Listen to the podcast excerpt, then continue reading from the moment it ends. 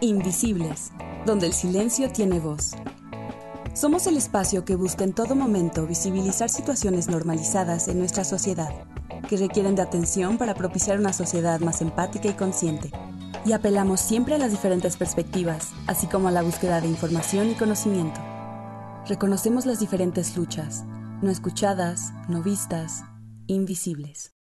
En el episodio de hoy, Discurso de Odio y Redes Sociales, platicamos con el lector Fernando Gutiérrez sobre las redes sociales, cómo es que se empiezan a construir estos discursos de odio en las mismas, su rol, el papel que juegan y jugamos nosotros como usuarios en las mismas, entre muchos otros temas. Quédense a escucharlo.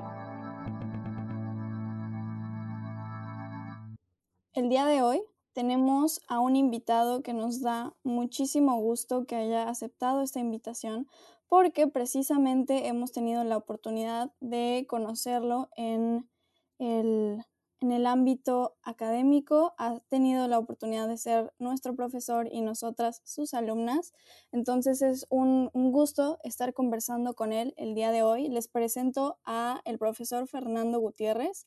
Él es director de la División de Humanidades y Educación del Tecnológico de Monterrey, Campus, Estado de México.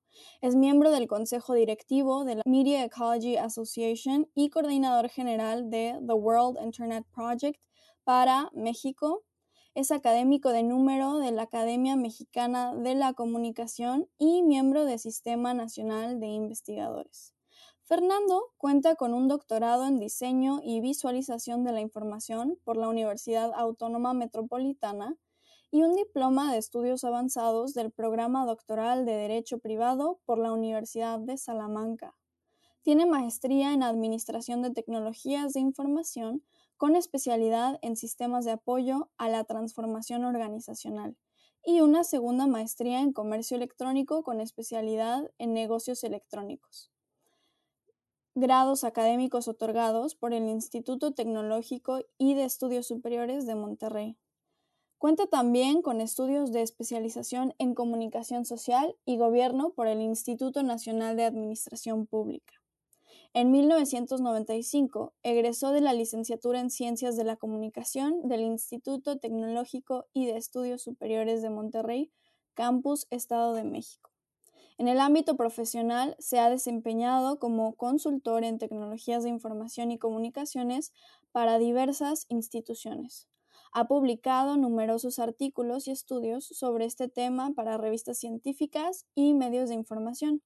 Es autor o coautor de una decena de libros relativos al campo de la comunicación. En junio del 2019 recibió el premio Kristen L. Nystrom de la Media Ecology Association como un reconocimiento a la trayectoria y al servicio en el campo de la ecología de medios. En mayo del 2014 recibió el Premio de Innovación del Tecnológico de Monterrey, Campus Estado de México, por su contribución a la innovación empresarial. En octubre de 2008 fue distinguido con el Premio Gunther Sopp que otorga la Confederación de la Industria de la Comunicación Mercadotécnica. Es un placer estar conversando hoy con usted y le damos la bienvenida. Gracias, gracias por la presentación. Para mí, pues un honor poder estar con ustedes en este espacio pues, para platicar de temas importantes. Así que, pues adelante. Y ahora sí, creo que no nos hemos presentado, pero yo soy Alex y está Nanotza también con nosotros. Y es un gusto tenerlo aquí para hablar un poco más de estos temas que son importantes, sobre todo para jóvenes. Y tenemos mucho que pues qué aportar al respecto. Antes de comenzar con una serie de preguntas que hemos preparado específicamente para el día de hoy, me gustaría iniciar conversando y estableciendo una, una situación que me parece sumamente relevante para el análisis y para el abordar este tema, y es precisamente lo siguiente. Fernando Miró Linares, quien es catedrático de Derecho Penal de la Universidad Miguel Hernández, menciona que la aparición y el desarrollo de este nuevo ámbito de intercomunicación que, resulta a través de las redes sociales y el Internet ha dado lugar en algunos casos a fenómenos sociales que no existían. Pero en otros casos, Internet simplemente ha modificado el evento y la cantidad de veces que se puede acudir a este evento. De manera que la aparición de Internet, y vale la pena hacer énfasis en ello, no, no es la causante del discurso de odio, no es la causante de amenazas digitales, no es la causante de faltas de respeto a través de, de redes sociales. Internet simplemente, o, en este caso, ya platicaremos de aspectos más detallados de cómo promueve o no la difusión de estos mensajes, pero lo cierto es que el discurso de odio existía antes de la existencia del Internet.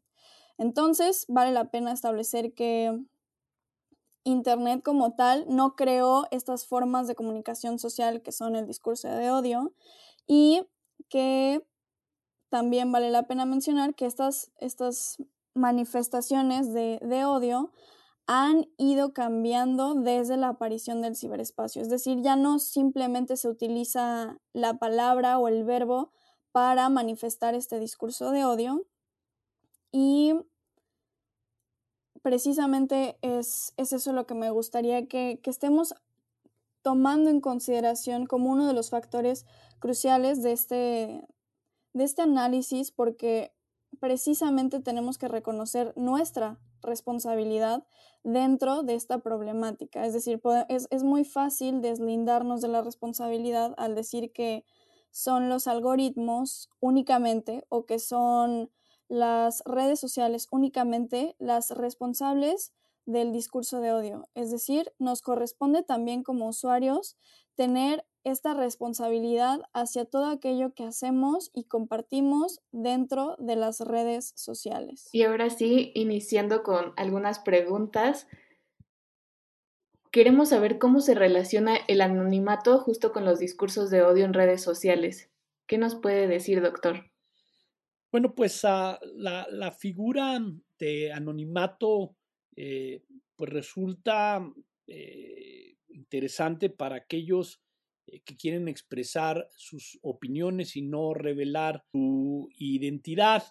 Em, en algunos casos incluso creo que podría resultar benéfico, pero en otros eh, me parece eh, que es un acto cobarde de aquellos que buscan lastimar a otras personas y se esconden detrás de un avatar, detrás de un seudónimo, detrás de un eh, nombre ficticio, pues, para poder eh, realizarlo. Entonces, esto refleja esta ambivalencia que tiene la tecnología, costos y beneficios, ventajas y desventajas.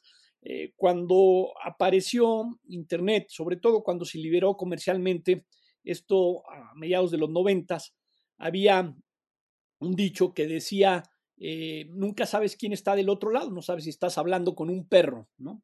Eh, ¿Por qué? Porque eh, esta propia tecnología pues facilitaba esta posibilidad de poder esconderte pues tras un eh, perfil que no revelara, como lo he comentado, pues la identidad de la persona.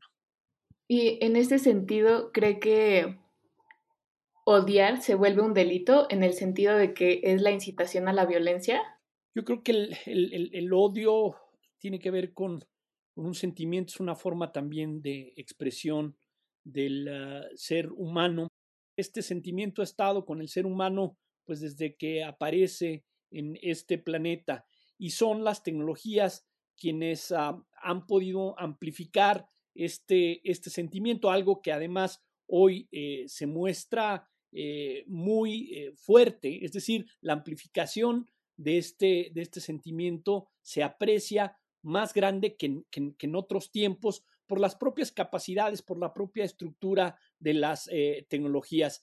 Entonces, el odio como tal no me parece que pudiera ser tipificado como, como, un delito, entendiéndolo desde esta perspectiva de una expresión de sentimiento.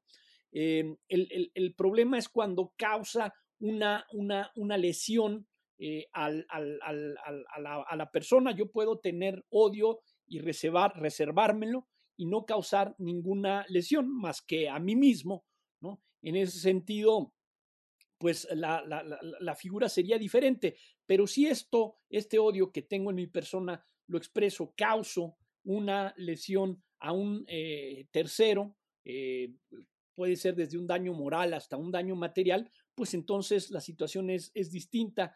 Ahí eh, sí podríamos tipificar el, el, el, odio, pero en realidad sería la consecuencia de ese odio como un delito.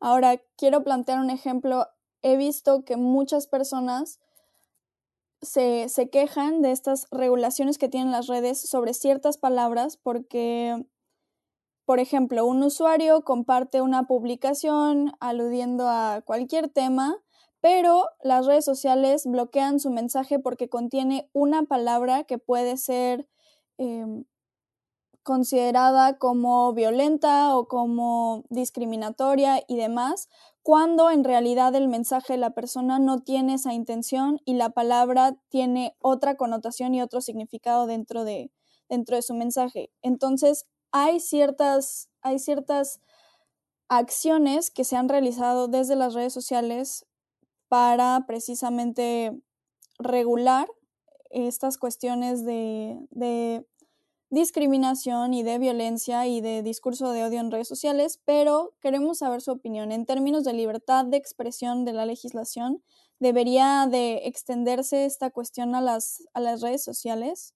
A ver, yo creo que lo que consigna el artículo sexto de la Constitución Política de los Estados Unidos Mexicanos es, es, muy claro.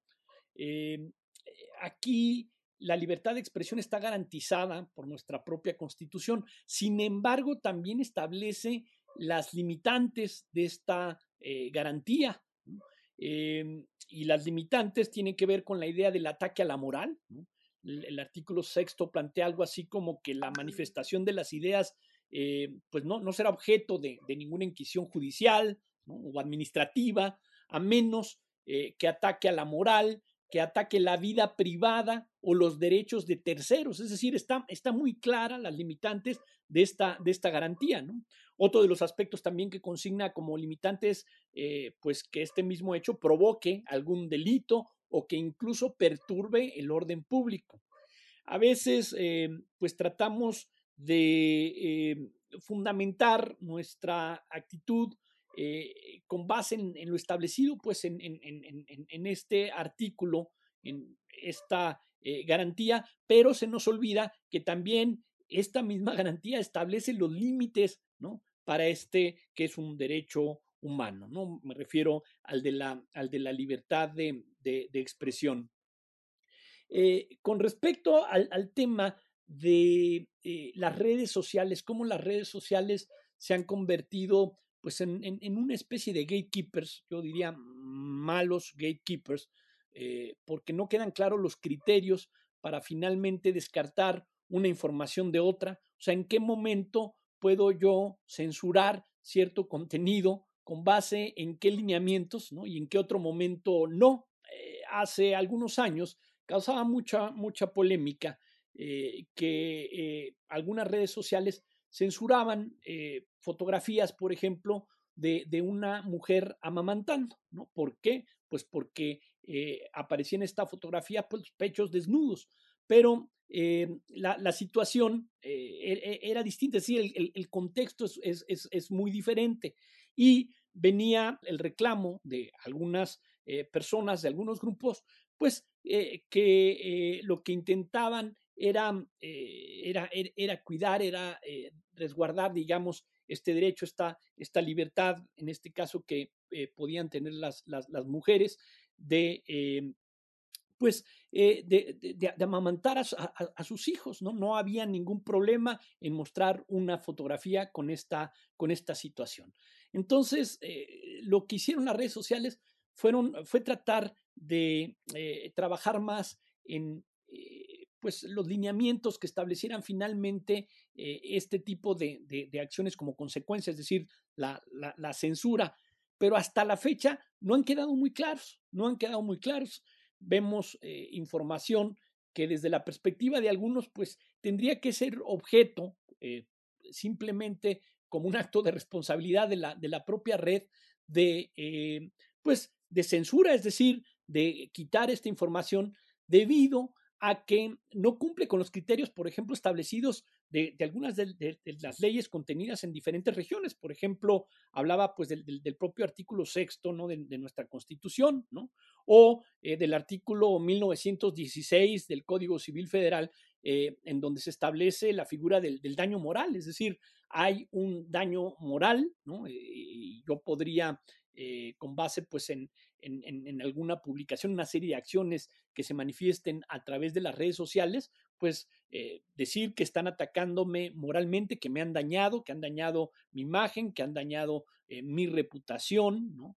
Eh, mi, mi, honor. Esto lo establece la, la, la, propia ley y, sin embargo, pues ahí está, ahí está el contenido. ¿no? Y por otra parte, pues encontramos cierta información, ya sea gráfica o, textual, eh, que pues ah, sin deberla ni temerla desaparece en un momento del, propio espacio.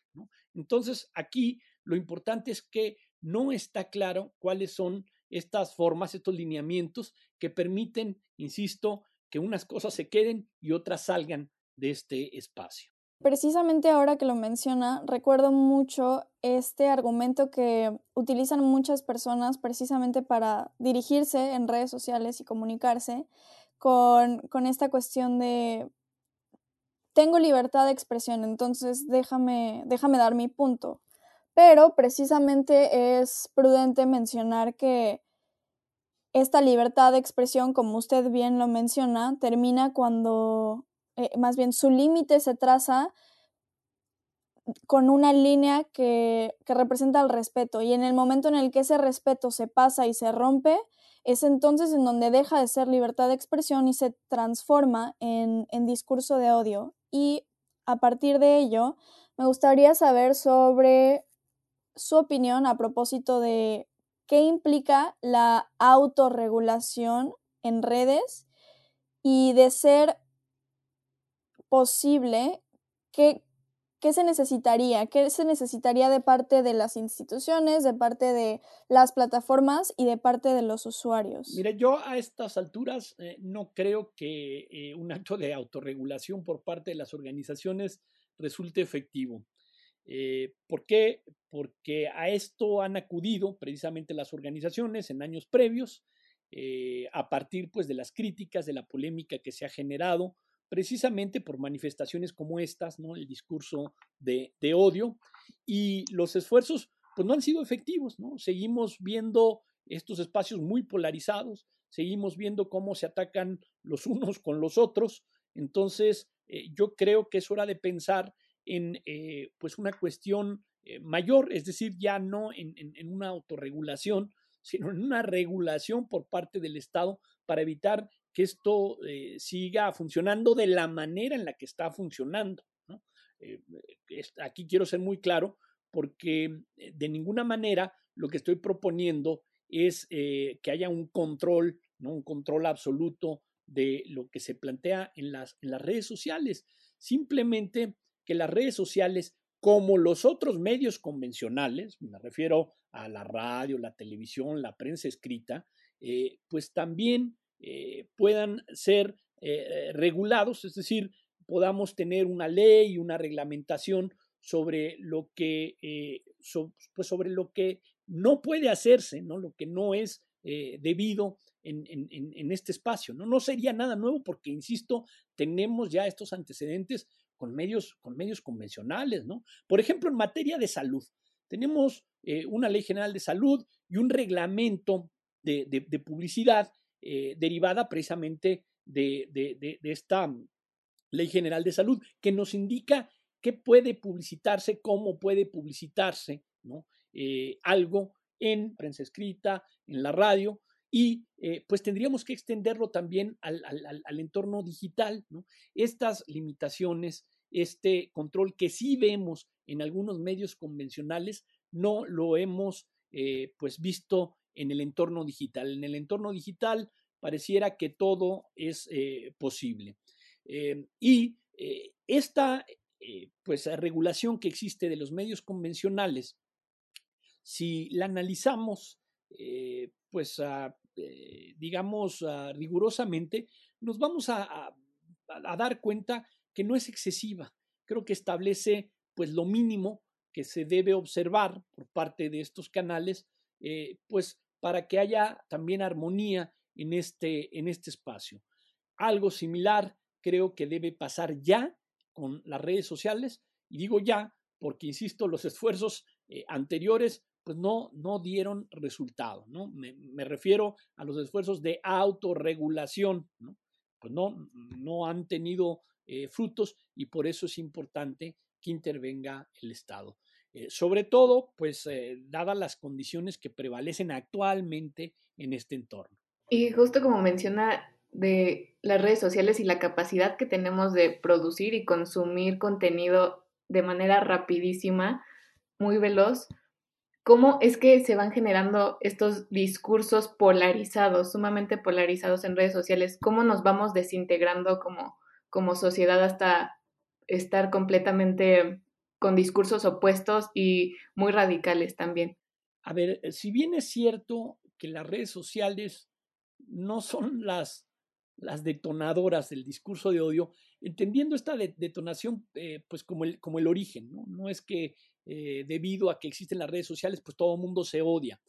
Tienen más bien un efecto amplificador, insisto, el odio pues es, es, es un sentimiento eh, que, que, tienen las, las personas, pero que puede, que puede controlarse, se lo puede reservar, debe controlarse, ¿no? Pues, ahí haría la aclaración entre puede y debe, porque obviamente quienes manifiestan este odio para lesionar a, terceros es que no lo han controlado, ¿no? sale, sale de control y, genera eh, problemas. Pero insisto, son las redes aquí las que tienen este efecto amplificador, ¿no? De eh, pues catapultar, digamos, este, este sentimiento eh, a, un nivel pues que, que, puede afectar eh, pues a, mucha gente. Entonces, en, ese sentido, eh, las redes eh, pues tienen este, este asunto de, que amplifican lo que aparentemente resulta insignificante, que es precisamente este efecto como el de un microscopio, podemos escarbar y ver lo que, pues desde la perspectiva de algunos podrían decir no debiéramos ver, ¿no? Eh, o alejarnos, ¿no? Y eh, tratar de minimizar cosas que, que son, son, son de importancia, ¿no? Eh, en este sentido, insisto, podría decir que las redes tienen como este tipo de, de, funciones. Ahora, ¿qué, ¿qué, está pasando con, con, con algunas redes sociales? Eh, pues los propios algoritmos, todo, sistema pues, computacional está eh, programado, tiene una estructura, una, sintaxis eh, pues, que, le hace, que le hace funcionar, como cualquier tecnología de comunicación. Y esto, insisto, no es una discusión nueva. Aquí han trabajado mucho Marshall McLuhan, Neil Postman, Jacques Ellul, Walter Ong, James Carey, muchos personajes que han, se han metido a esta cuestión de los sesgos también de la, la tecnología, ¿no? Harold Innis tiene, un libro que tiene que ver con eso, con, los, con esos eh, prejuicios, ¿no?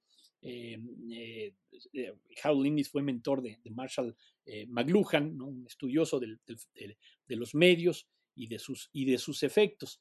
entonces, esta estructura, esta sintaxis, que en el caso de los, de los medios digitales, pues ah, los, los entendemos como algoritmos, ¿no? una serie de instrucciones con una secuencia lógica que le permiten operar ¿no? a, pues a los programas computacionales, a los, a los sistemas, eh, están programados, insisto, para hacer, hacer una cosa. O sea, esos algoritmos tienen un sesgo de, de, origen. Eh, para ser más concretos y, más claros, en una red social como, como Facebook, yo puedo está revisando mi, timeline, esto, está revisando mi historia ahí de publicaciones y de repente me aparecen algunas sugerencias que tienen que ver con mis preferencias, porque el propio sistema eh, analiza lo que hago, a qué le doy clic, este, qué videos abro, qué tipo de información busco, Y entonces piensa que es el tipo de información que me interesa. Y el, algoritmo, en términos generales, lo que hace es brindarme más información, ¿no? Aquí hay más información que le interesa al usuario, entonces hay que ponérsela, ¿no? Eh, así que, pues, eh, quien, quien está a favor de, de, una causa, le va a estar apareciendo información sobre esa causa y va a tener una falsa noción, que es falsa porque en realidad no es así, eh, de, que, de que todo el mundo apoya esa causa, porque hay muchísima información cuando en realidad eso es producto del, algoritmo. Eh, por otro lado, el que está en contra de esa causa, pues también va a recibir, porque eso es lo que manifiesta, eso es lo que le interesa, información relativa a esa causa con la que está en contra.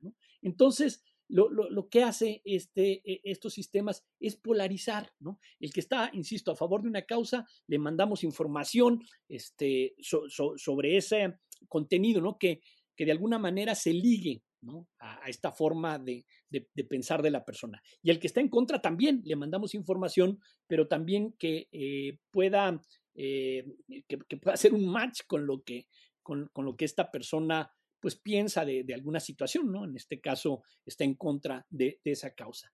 Entonces, en vez de, generar equilibrios, decir, bueno, tú piensas esto, pero aquí hay otras personas que piensan otras cosas distintas, no, lo, que aparentemente pasa en estas redes sociales, y ahí han trabajado también muchos personajes, ahí está también la obra de Jaron Lanier, ¿no? El, contra el rebaño digital, que habla pues de este poder de influencia en las redes sociales, ¿no? En lugar de, mezclar estas, estas posturas, más bien lo, que hacen es em, no mezclarlas, ¿no? Es separarlas, es decir, si a ti te gusta esto, pues a ti te va más información de esto. Si a ti te gusta esto otro, te va más información de esto otro, ¿no? Y así es que se polariza el, ámbito, porque se genera una falsa noción eh, de, que lo que tú piensas es, correcto porque la mayoría de las personas así lo piensan, ¿no? cuando en realidad no es así. Aunado a, a lo anterior, le queremos contar una experiencia que Alex y yo tuvimos hace, hace algunos meses. Me parece que fui yo quien la etiquetó a ella en una publicación y en la publicación comenté qué triste situación o algo por el estilo y, la etiqueté. Y de pronto 10 personas aproximadamente se estaban metiendo en nuestra conversación, eh, atacando nuestras posturas, cuestionándonos y como usuarios, ¿qué deberíamos de hacer ante la intolerancia? ¿La deberíamos de precisamente tolerar? ¿Usted qué recomienda? Por un lado, si deberíamos de tolerar precisamente la intolerancia y por otro lado, qué hacer frente a usuarios que solo se comunican a través del discurso de odio, porque he escuchado que muchas personas simplemente lo que sugieren es bloquear a otros usuarios o dejar de seguirlos o dejar de tenerlos en su lista de amigos, pero ¿Usted, ¿Usted qué opina que hay que hacer frente a estos usuarios en las redes sociales? Bueno, para esta pregunta hay como que eh, diferentes respuestas. Yo, eh, por ejemplo, diría, está la respuesta legal, ¿no? La respuesta que te daría un, abogado sería denunciar. Si tú piensas que están lesionando algún derecho tuyo, pues habría que denunciar y habría que seguir por la, por la vía legal, ¿no? Eh, para evitar que esto suceda. por la parte tecnológica, pues ah, te dirían, habría que bloquear, tú tienes la posibilidad de bloquear a estas personas que de alguna manera te están haciendo daño, entonces eh. ¿no? por la parte social, eh, a lo mejor eh, la, respuesta sería, habría que confrontar, ¿no? aunque pues probablemente con cierto tipo de personas no, no pueda confrontarse, no haya esa calidad de, debate y, pueda derivar en, otra situación. Eh, yo más bien lo que pienso que aquí eh, debe hacer eh, quien está en esta situación es analizar pues la, conveniencia de, actuar pues por cualquiera de estas, de estas opciones y, tomar una decisión, ¿no? Incluso podría tomar estas tres opciones, ¿no? Primero confronto, a ver qué es lo que no te gustó o por qué me estás diciendo esto. Si veo que no hay salida, pues puedo tomar la parte también eh, legal ¿no? y, denunciar si además estoy eh, pues siendo objeto de, una agresión, ¿no? hay, alguna lesión, podría denunciar, podría incluso entablar una demanda si pienso eh, pues que hay, hay un ilícito y que están dañándome moralmente, ¿no? podría actuar por esa vía y podría también tomar la opción tecnológica, que es bloquear a esa, a, esa persona. ¿no? Son eh, este tipo de preguntas pues que tienen eh, diferentes soluciones y que dependiendo pues ya de, de, cada persona que está en esa situación puede tomar eh, finalmente la decisión que crea más conveniente. Lo positivo de esto, podría decir, es que sí hay, hay soluciones en cualquiera de estos ámbitos, de estos tres ámbitos que he comentado, la social, la tecnológica y la, y, la legal, pero, pero, pero hay una solución, ¿no? Más bien, lo que podría recomendar es eh, no quedarse sin hacer nada, ¿no? Mm, eh, eso para mí eh, pues sería lo, menos productivo, ¿no? Es simplemente ignorarlo y dejar que pase, porque eso podría significar, pues que a lo mejor pasa y, esto pues le, pega a otra persona más, ¿no? Y se vuelve a hacer más, más grande. Entonces, eso sería lo menos recomendable. Lo más recomendable eh, analizar las diferentes opciones y eh, finalmente tomar la decisión.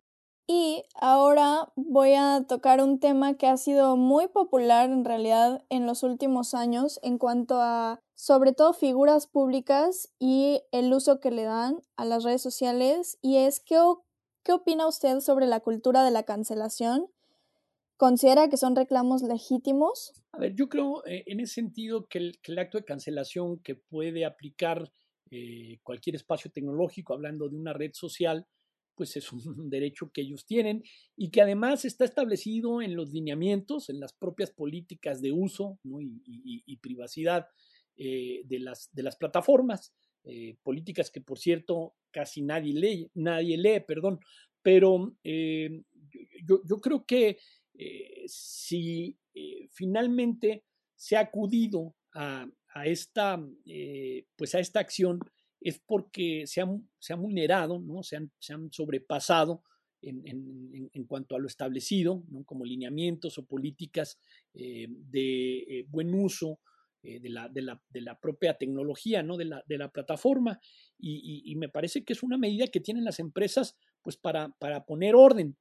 El problema el problema está en eh, esta opacidad de los lineamientos para tomar esa, esa decisión. Es decir, el tener claridad qué fue el, acto preciso que ocasionó esa, esa cancelación, porque a veces puede no llegar muy claro, en otras es, es, es, muy claro. Y no solo ha pasado pues con, con, con, influencers, eh, eh, sino también eh, pues diríamos con otro tipo de influencer del ámbito político, ha habido eh, cancelaciones de mensajes, ¿no? censura de mensajes, si lo quieren ver de otra forma, de, eh, de, personas, pues, digamos, presidentes, ¿no? El, presidente Trump pues se quejaba de que algunos de sus mensajes fueron etiquetados y que también en algún momento, pues de forma temporal, lo habían bajado de la, de la red y lo que establecían las propias redes sociales es que había faltado a los lineamientos pues establecidos en las propias políticas de uso de, la plataforma. Entonces, insisto, en ese sentido, la empresa actúa de forma eh, congruente eh, con base en, los lineamientos ya, ya, ya publicados, pero lo que tiene que hacer para evitar pues que sea una acción nada más a discreción es establecer claramente eh, la, el fundamento de esa acción, ¿no? ¿Por qué estoy cancelando esta, eh, esta cuenta y qué tendría que hacer para que, eh, pues para que no vuelva a suceder? Porque si no, pues es percibido por la mayoría de las personas simplemente como un acto de censura en ese entorno. Y también queríamos preguntarle, bueno, hacer mención a un autor que se, Bian Chulhan, que escribió el libro En el enjambre, habla sobre los medios digitales y cómo se encuentra una genuina relación comunicativa y simétrica en las mismas redes sociales en comparación con otros medios tradicionales como lo sería la tele, la radio, la televisión, etc. Y menciona que en lo digital el receptor de la información también es el emisor. Sin embargo, plantea que es, eh, debido a esta simetría que existe en, en las redes sociales, en estas plataformas digitales, deja de existir relaciones de poder y no existe ese espacio para la admiración y asimismo tampoco existe estructura porque no la relación es simétrica entre los consumidores y los productores de contenido. Entonces, ¿qué tan positivo o negativo es que desaparezcan estas estructuras y estas relaciones de poder y así como, como las conocíamos anteriormente? ¿Qué tan bueno, qué tan malo es? Bueno, esta asimetría que se aprecia en las redes digitales es otro reflejo de los costos y beneficios que trae eh, pues un, cambio tecnológico, la llegada de nuevas herramientas eh, digitales. Eh, nos hace ver que la, tecnología beneficia a algunos, pero también puede perjudicar a otros. Efectivamente, los, los, medios convencionales eran asimétricos, lo cual también hacía más fácil su, su control había una línea editorial, hay hasta la fecha una línea editorial en medios como la prensa escrita, como la radio y como la televisión. Esta línea editorial pues establece qué es lo que debe salir y qué es lo que no debe salir. Y aunque puedan equivocarse en cuanto a la difusión de ese contenido, eh, pues de cualquier manera el, control es sencillo. Esto es muy distinto a lo que pasa en el entorno digital. En el entorno digital hay, esta simetría, ¿no? Tiene eh, pues casi el, mismo poder quien recibe información y que después este, eh, eh, produce, que el que la produce de, origen. esta relación a, los que algunos teóricos pues han, llamado de, prosumo. De hecho, al perfil de, de usuario, este nuevo perfil de usuario le llaman prosumidor, consume información, pero también produce información. Y esto vuelve más difícil el control de lo que sucede en el, en el, en el entorno digital. Eh, y es interesante porque antes de la llegada de, la, de, de, de, estas herramientas digitales, nos quejábamos del control que ejercían eh, pues las propias empresas, el, el, el propio gobierno sobre los medios convencionales. Y ahora nos estamos quejando de lo contrario, del descontrol que hay, de la imposibilidad de eh, poder eh, pues regular, controlar lo que sucede en un entorno digital que eh, pues actualmente tiene más influencia que, que, los medios convencionales, ¿no? Su, su, poder en este sentido de manipulación, ¿no? si queremos recordar lo que proponía Eduard Bernier ¿no? con eh, toda esta idea de, propaganda y eh, de, manipulación de la, de la opinión, eh, pues esto a mediados del, siglo pasado, hoy pues está viendo amplificado en este, en este entorno digital, este poder pues en, las redes es, es mayor que el que existía en, pues anteriormente, ¿no? Con, con los medios convencionales. Eh, es un debate pues que no ha acabado, ¿no? Hay quienes eh, pues eh, se muestran más pues ligados a esta idea de, que las cosas siguen así, que no haya un control, ¿no? que se, se autorregule. Y hay quienes pues han visto que esto no ha funcionado y más bien promueven un, un, control, una regulación, alguien que ponga orden en este espacio para evitar pues que sigan fluyendo eh, tantas cosas que han derivado en, serios problemas, por cierto, este, que pasan eh, y que eh, se reflejan pues en este espacio. Y pasando a lo personal, ¿cómo influye esta repetición de discursos de odio justo en lo individual, en la manera en que nos hablamos a nosotros mismos? Valga la redundancia.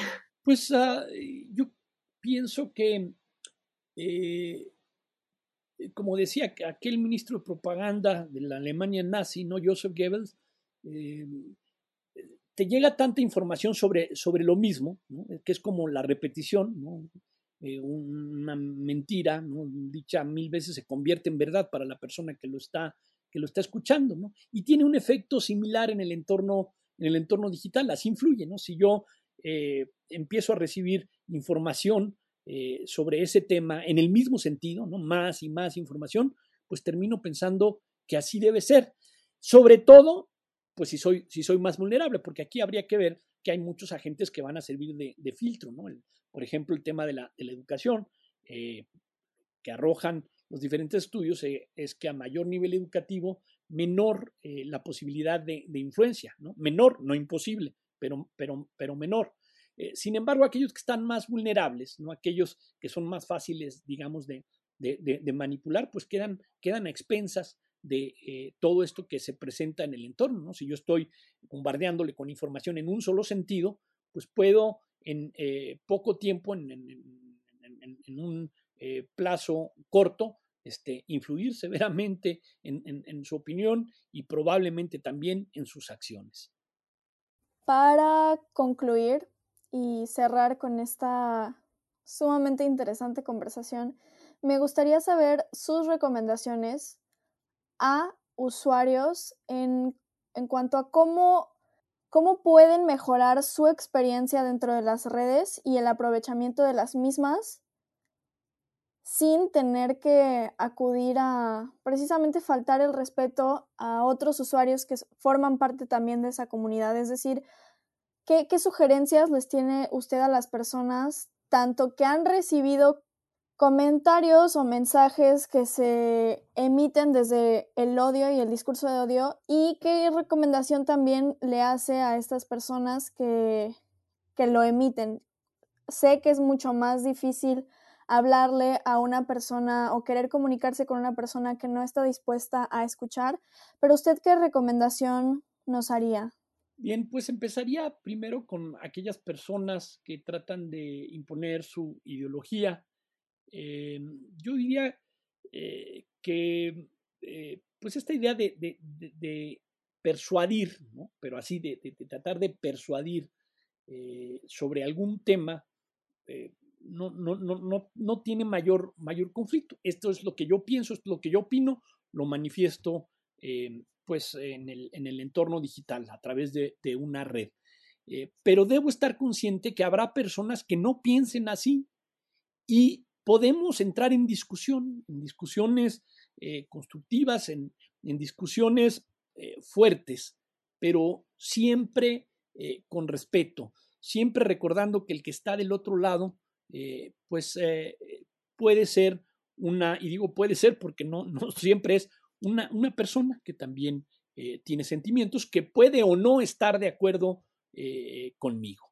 Se vale no estar de acuerdo. Eso es muy claro. Eh, no, no, no que todos eh, tenemos que aceptar cualquier idea que, que, venga para evitar herir susceptibilidades. No, no va por ahí. ¿no? Eh, yo puedo diferir de lo que otros piensen y puedo manifestarlo pues, de, de, una forma sencilla, tranquila, sin mayor problema. Lo que, no, lo que no se vale es para tratar yo de imponer mi idea, empezar a atacar. ¿no? no utilizando pues argumentos eh, retóricos. Yo puedo irme a la parte emocional, a la parte eh, racional, exponer mis, mis, comentarios, valerme de figuras eh, con, con, peso, ¿no? de autores que han trabajado sobre el tema, pues que es incluso la base de la retórica. Y estoy hablando del letos, del patos, del logos, para tratar de influir en la persona. Hasta ahí está bien. Lo que no se vale es entrar a desacreditar sin fundamento, eh, incluso incurriendo pues, en, actos y, pues, ilícitos, eh, más ligados a eh, estos conceptos que incluso se despenalizaron, ¿no? la difamación, la injuria, la calumnia, para poder pues, posicionar al final mi idea, ¿no? para poder dejar claro que eso, que eso es lo que pienso, eso es, eso es lo que no se vale. Eh, si, establecemos esos mínimos eh, de, conducta en el entorno digital para el intercambio de, opiniones, pues no tendríamos mayor, mayor problema. Ahora, para quienes están del otro lado, quienes son eh, pues víctimas o están recibiendo este tipo de ataques, pues lo primero sería intentar fomentar la racionalidad. Debemos pensar que vamos a encontrar mucha gente que no está necesariamente de acuerdo con nosotros. De hecho, probablemente en nada. ¿no? Eso, eso es muy claro. Pero hay que fomentar el, debate. Si la discusión sigue en ese camino, un buen camino, no, no habrá ningún problema. Pero en el momento que se sobrepasen esos límites y que esto salga de, control, pues eh, lo que tenemos que hacer es eh, simplemente cerrar. No, no puedo discutir con una eh, persona que no usa argumentos, que no trabaja sobre, sobre, sobre estos aspectos, porque llega un momento en que, en que, quedas, en que te quedas atorado, pues de ahí no vas a pasar. Entonces uno se puede retirar cortésmente de esta discusión y evitarse eh, el problema. Ahora, si esto sigue escalando, ¿no? recurriendo, insisto, a estas acciones que pueden ser más equiparadas con actos ilícitos, pues habría que denunciar, ¿no? Habría que denunciar, esta persona me está amenazando, ¿no? Eh, me está acosando, eh, o incluso si yo descubro que esa persona además está poniendo pues palabras en mi boca, es decir, está calumniando, ¿no? está difamando, pues poder eh, pues también eh, proceder. volvemos al tema de las, de las, de las opciones. ¿no? Yo puedo proceder por la vía legal si pienso que la persona me, está dañando, me ha dañado moralmente, pues proceder por esa vía. Eh, puedo proceder por la vía tecnológica, bloqueando a la persona ¿no? para evitar que entre a cualquier debate este, conmigo, puesto que no tiene los mínimos lineamientos para, para poder discutir. Eh, y, bueno, ya, ya opté, porque seguramente si, si fui a estas dos, ya opté por, la, eh, por, por el debate, ¿no? por la racionalización, por tratar de que la persona o las personas entraran en razón y pues no fue ese es el resultado, ¿no? La, la, parte, bueno, la, parte tecnológica de bloqueo pues tiene que ver también con el reporte eh, en, en, la propia plataforma de la persona para que la plataforma pues también pueda actuar con base en sus políticas y determinar si la persona debe seguir en ese entorno o, lo debe abandonar por no haber obedecido pues lo establecido en sus propios lineamientos. Agradecemos muchísimo su guía y su acompañamiento en la reflexión de varios puntos. Yo me quedo muchísimo con el, rol que juegan las redes sociales en difundir la información que compartimos y precisamente como usted mencionaba, no es que algo, no es que las redes sociales o el Internet sean quienes generen el, mensaje de odio y, por supuesto que nos corresponde como usuarios el, acatar las normas, porque por supuesto que dentro de las redes tenemos derechos y tenemos libertades, pero también tenemos obligaciones y normas a, a cumplir. Entonces me parece sumamente prudente esta reflexión para las personas que nos escuchan y para practicar lo que predicamos. En Invisibles hemos tomado la decisión de dar a conocer nuestras identidades porque sabemos que al hacerlo podemos generar mayor cercanía con ustedes que nos escuchan y podemos también formar parte de una red y de una comunidad mucho más abierta en cuanto a, los procesos y transparente en cuanto a que ustedes vean quiénes son las personas que están detrás de, de Invisibles. Y entonces en redes sociales estaremos durante las siguientes semanas publicando más información sobre quiénes somos las miembros de Invisibles para que ustedes puedan conocernos y será un gusto poder entablar una comunicación mucho más directa con ustedes, personas que, siguen este proyecto al que tanto esfuerzo y tiempo le hemos dedicado. Entonces, quiero agradecer a, Alex y al doctor por estar presentes el día de hoy en, este episodio que es tan significativo para, para Invisibles porque es el siguiente gran paso que vamos a dar. Y no sé, profesor, doctor Fernando, si usted quiera dar algunas palabras finales para, para ya cerrar este, este episodio. Bueno, eh, primero sobre, sobre el tema, eh, algo que me ha servido mucho, eh, el creador de este movimiento de ecología mediática, pues que lo que busca es comprender la influencia que puede tener cualquier tecnología, cualquier herramienta en, nuestra percepción, en nuestra en nuestras acciones, en nuestro pensamiento, que fue Neil Postman, planteaba, eran eh, pues ah, cinco ideas muy, muy sencillas, que, que, insisto, a mí me han ayudado mucho a entender pues qué es lo que pasa, qué es lo que puede pasar. Una es que siempre va a haber costos y beneficios con cualquier cambio tecnológico.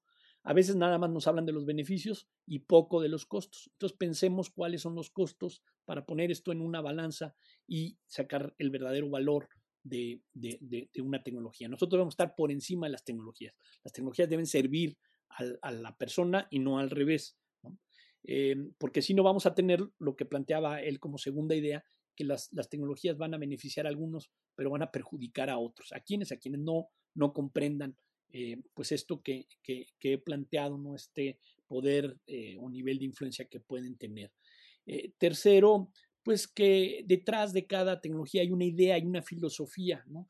Esto tiene que ver con lo que planteaba anteriormente de los algoritmos en las redes sociales. no, no, crean que las redes sociales son espacios neutros, ¿no? neutrales, que no tienen ninguna consigna. Sí hay pues cierto, cierto sesgo finalmente se trata de, un entorno comercial, son, es un negocio, ¿no? Lo, que trata es pues, sacar el mayor provecho de, esos negocios. Eh, hay eh, también que, entenderlo. Cuarto, que el cambio es ecológico, o sea, se mezcla con, todo lo que traemos, no, no, es aditivo, no se adiciona. Eh, yo soy el mismo de siempre, pero tengo ahora red, tengo acceso a una red social. No, desde que tengo acceso a una, dos o tres redes sociales, soy diferente se mezcla. Cuatro, que pues detrás de cada tecnología, insisto, hay una, hay una filosofía, eh, hay una idea que tiene el poder de transformación de todo. Y la quinta opción es no mitifiquemos las tecnologías. Mitificar es creer que ya no va a haber nada mm, después de esto, porque la historia nos ha mostrado todo lo contrario. Cuando creíamos que después de la televisión ya no podía haber nada eh, diferente, pues llegó Internet con todas sus, sus herramientas y con todas sus manifestaciones que hemos conocido hasta el momento. Esto es parte de, eh, pues, eh, de un ciclo de desarrollo que siguen las tecnologías, incluso las actuales que tenemos seguirán este ciclo, ¿no? en donde se han introducido, se han desarrollado, llegarán a un punto máximo y terminarán pues saliendo, ¿no? terminarán reinventándose como ha pasado eh, con muchas, ¿no? Reconfigurándose. Esto no quiere decir que se vayan a extinguir, tenemos libros desde hace varios siglos, ¿no? Eh, no, eh, primero, pues en, el formato de, estos escritos y después con la llegada de la imprenta ya, pues libros un poco como los conocemos ahora, y luego con la llegada de, todas estas herramientas digitales, libros en formato digital. Entonces viene esta, esta reconfiguración. Estas ideas me, han funcionado mucho para tratar de entender el entorno. Ahí están, espero que les resulte eh, útiles eh, también a ustedes. Y eh, yo felicito mucho a la, organización, a Invisibles, por este tipo de programas que busquen generar conciencia en torno a estos temas que son de gran relevancia. Mis mejores deseos para el equipo y gracias por la invitación. Muchas gracias por el tiempo y el espacio, sobre todo, doctor. Y bueno, a todos los que nos están escuchando, también muchas gracias por llegar hasta aquí. Recuerden que estamos en todas nuestras redes sociales como arroba invisiblespod para consultar más información que vamos a estar compartiendo ahí los próximos días. Y pues muchas gracias.